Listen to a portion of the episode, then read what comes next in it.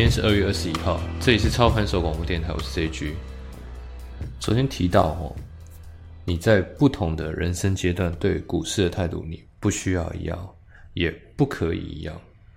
我说操盘人生的最后一段是高原期，如果说高原期你最该在意的是风险，那在操盘人生，也就是刚进市场的初期，在最刚开的时候，我们最在意的应该要放在报酬率。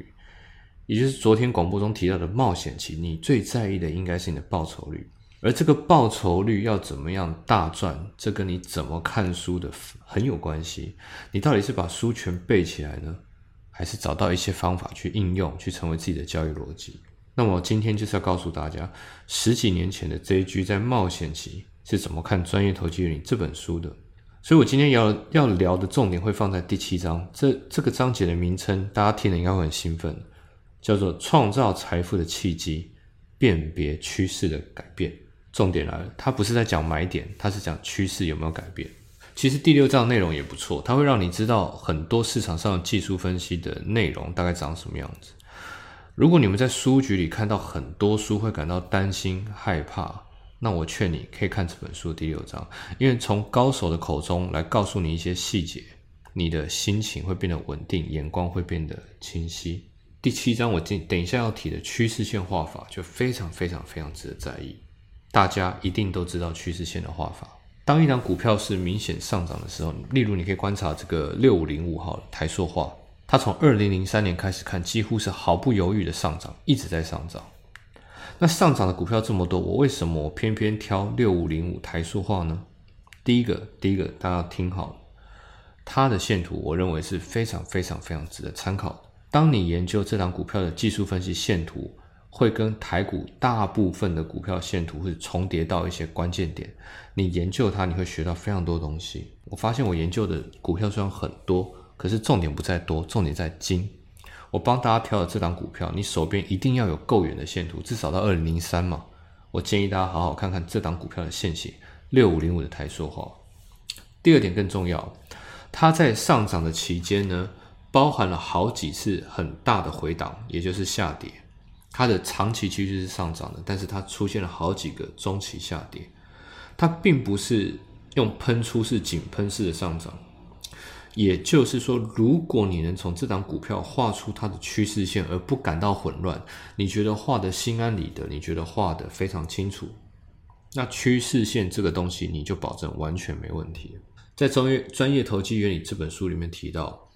趋势线的重点是把两个低点连起来，那这个很多书都有提到，没什么了不起。但有一个重点，只有这本书有提到，你一定要把明确的周期考虑进去，你不是随便乱画几个低点就可以了。当你想画出长期的趋势，假设这几年大幅的回档有五次好了，那你就要把这五年的低点连起来。所以你你可以看到四五年，二零一五年它的趋势线一路一路斜斜的往上，几乎没有跌破，对不对？你如果画得出这条线，你可以去看，那你就会画。但是硬要说的话，比较强而有力的贯破是在二零一八年的十二月份才出现，也就是大概三四个月前。关键来了，关键来了。很多人问我，你在冒险期怎么看这件事的？你是照单全收吗？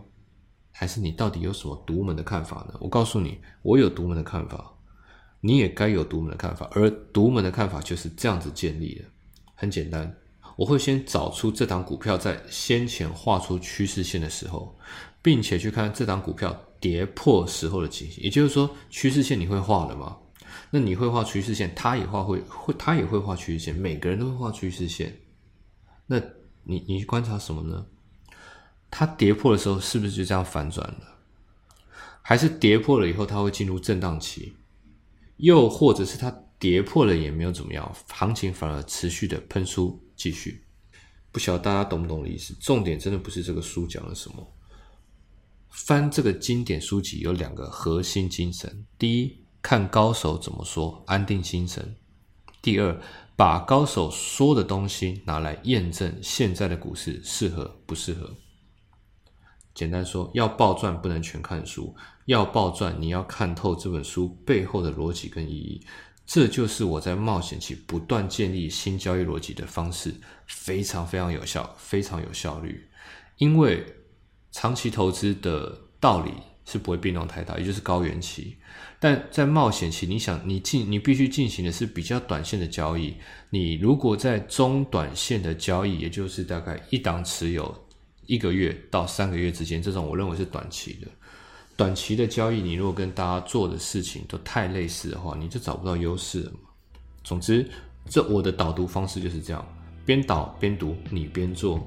我认为持续这样做，你们有一天一定会能够在市场上无往不利。